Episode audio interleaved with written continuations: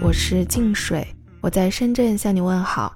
最近这两天，如果说哪一个带货的直播间流量最大，那一定是张兰兰姐的直播间了。那在张兰的直播间呢，她每天都直播至少十个小时，甚至有的时候要到十二个小时。那她所售卖的这个麻六记品牌，也是在短短的两天之内，场均的销售额冲到了两百五十万。麻六记不愧是叫麻六记哈。张兰呢这几天的直播真的是赢麻了。那事件的起因呢，就是因为大 S 起诉汪小菲没有按时的去支付抚养费，就因此引发了双方的这个网络上的一个骂战。随着汪小菲这边的晒账单，还有一些爆料，双方之间的这种反转剧真的是轮番上演，然后也是有数十条的热搜霸榜。随着这场骂战的进行，那除了麻六记之外呢，有的网友点开张兰的直播间。发现他卖的除了麻六记之外呢，还有不需要用电就能熟的自热软饭，还有绿茶、卤蛋。除此之外，竟然还有生发的洗发护发套装。绿茶当时已经是卖爆卖断货了。弹幕上还有很多人在问床垫，网友说真的是差点被笑死在张兰的直播间出不去了。从这种骂战开始以来，短短的两天之内，麻六记的这个百度搜索的指数整体就已经环比上升了百分之一千六。而且张兰的抖音直播间的粉丝呢也大涨了八十万。根据相关的数据，张兰的直播间单日的销售额就可以达到七百万加，场均的观看人数呢也超过了一千六百万，甚至是观看人次都超过了罗永浩和东方甄选的直播间。那做生意的人都知道哈，现在这个时代已经不是产品为王、渠道为王的时代，而是以流量为王的时代。如何吸引流量，并且让流量留存？然后转化变现，这是一个让所有商家都在不断思索的难题。那张兰呢，也是牢牢地攥住了这一次流量的红利，用汪小菲的疯狂四十八小时，换来了麻六记酸辣粉销售额突破六千七百万的一个战绩。不愧是久经沙场的这样一个狠人，那真的不得不佩服。在整个汪小菲和大 S 离婚之后的所有的纠纷的过程当中，作为汪小菲的妈妈。她一直呢都是有在深度的参与，几乎每一次汪小菲因为冲动无法控制自己的时候呢，做出一些令大众比较哗然的事情之后，都是这个张兰兰姐挺身而出，帮他去修补，帮他去挽回舆论。但是你看，现在已经六十四岁的张兰还是在为四十一岁的儿子冲锋陷阵哈，而且呢不屑于把这种家丑外扬，还能在直播间不慌不忙的卖货，不卑不亢的玩梗，真的是有一颗。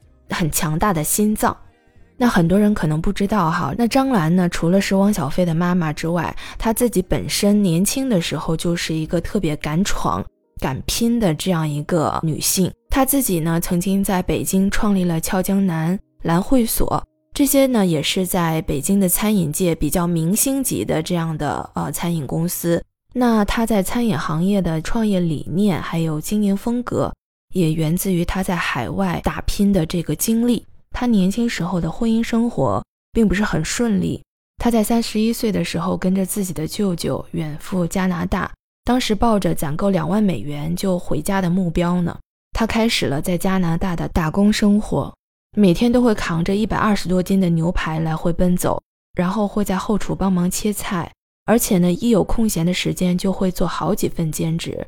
让自己每天不停歇地干十六个小时的活儿，而且张兰还在她表姐的建议下参加了多伦多的选举比赛，并且拿到了多伦多赛区的选美冠军。就这样的生活，不到两年，她就完成了攒够两万块钱的小目标，然后呢，就带着这些积蓄回国了。那在北京开了第一家饭店阿兰酒家，从此呢，就开始了他在京城餐饮业的打拼。虽然启动资金并不是很多。但是凭借他的国际视野，借助奥运会的机遇，一步一步发展起来，就有了后面的俏江南。那他当时也是认识到了品牌的价值，所以开始就在国内开连锁，然后引入了资本。他本来是想在二零一二年的时候完成上市梦，他还曾经顶着四十度的高烧，自己开车去医院。甚至在晚上还偷偷的跑回公司组织员工开会。那虽然张兰最后没有完成这个梦想，但是她自己的这个奋斗史确实是挺精彩的。而且在这个过程当中，她一直都保持着这份热情，一直保持到她现在六十多岁还每天非常执着、非常坚持的在直播间做带货，这种精神也是非常值得人去佩服的。那很多网友也是通过这次事情，略微对张兰的印象有所改观，对她的印象从原来的汪小菲妈妈、大 S 的婆婆，转变为现在励志的女强人兰姐。那也是因为看到她现在六旬的高龄，还依然这样奋斗啊、拼事业的样子。然后也是了解了她年轻时候的那些创业的经历吧。很多网友呢也会很受鼓舞，也会明白一个道理：在人生的过程当中呢，感情是很可能善变的。那所有的八卦可能也是随着时间的流逝消散了。那当事人之间的是是非非也可能会反转。但是从兰姐身上看到的这种勤奋和努力，确实给人一种特别正面的能量。